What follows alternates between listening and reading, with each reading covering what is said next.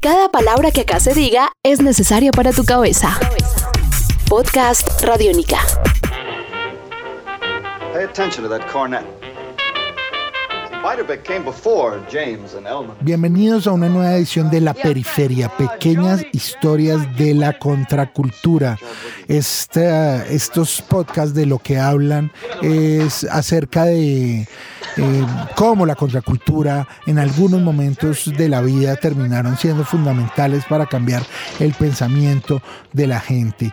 Y hoy vamos a hablar de una película por un lado, pero también vamos a hablar de una canción, vamos a hablar de las dos cosas, porque vamos a hablar de una película que apareció en 1955, dirigida por el señor Richard Brooks, protagonizada por Glenn Ford, y mm, una película que de alguna manera contaba la historia acerca de unos profesores en, una, en un colegio interracial y los problemas que eso generaba. La película se llamaba Blackboard Jungle, en español se conoció como La Semilla de la Maldad. La semilla de la maldad, entonces contaba la historia de un profesor eh, interpretado por Glenn Ford que llegaba al North Manual High School, un, colegio que como les contábamos eh, era interracial y en donde muchos de los estudiantes tenían un comportamiento antisocial muy complicado y eso eh, digamos iba generando problemas que también iban generando problemas entre los alumnos, entre el profesor, entre todos ellos. Es una película digamos de la época que trataba de mostrar también los malos comportamientos de muchos de los estudiantes que en esa época habían muchos problemas de vandalismo y de eso hablaba la, la, película, pero la película sobre todo tiene algo que la hizo muy famosa. Y es que hubiera pasado a ser una película eh, más de cual, como cualquier otra de la época. Y no estaríamos hablando de ella, de la película como tal, si no fuera por un detalle. En la última escena de la película, cuando ya se están mostrando los cortos, aparece como banda sonora de Bill Haley y los Comets Rock Around the Clock. 1, 2, 3 o'clock, 4 o'clock, rock. 5, 6, 7 o'clock, 8 o'clock, rock. Esta canción que estamos oyendo de fondo, seguramente muchos de ustedes la deben conocer. Eh, una, una canción que pasó un poco desapercibida en su momento, pero que gracias a esta película volvió a tener muchísimo, muchísima importancia en el mundo.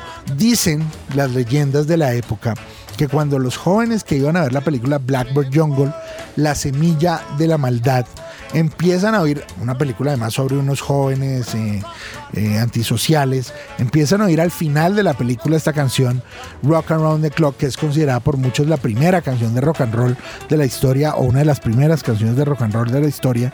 Dicen que la gente se emocionaba, incluso generó algunos, eh, algunas sazonadas, problemas con la policía, rompían las sillas del lugar donde estuvieran. Entonces, de alguna manera, esta canción eh, se volvió eh, muy famosa gracias a, a, eso y la canción pudo ser número uno en Billboard durante ocho semanas y además generó que en algunos teatros cuando ponían la película no ponían el final y quitaban la canción Rock Around the Clock para evitar este tipo de líos. You are now listening to Rock Around the Clock.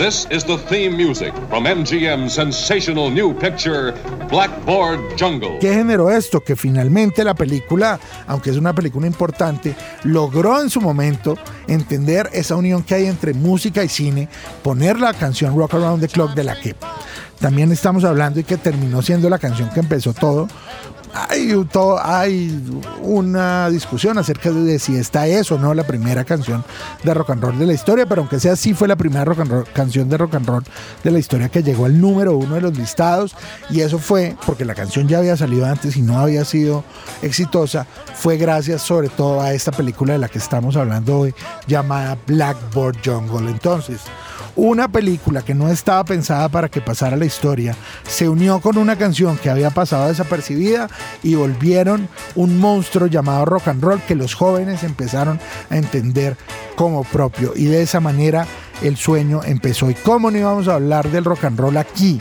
en la periferia? Pequeñas historias de la contracultura. Vamos a seguir hablando de todo lo que pasó en los años 50 en nuestras siguientes ediciones, pero vale la pena que ustedes busquen la película Blackboard Jungle y entiendan por qué un joven en el año 55 decidió en algún momento eh, coger una silla y tirársela al público porque el rock and roll de alguna manera había aparecido. Si quieren seguirme dando temas sobre las historias de la contracultura, háganlo en arroba popcultura en mi Twitter y yo con mucho gusto estaré pendiente.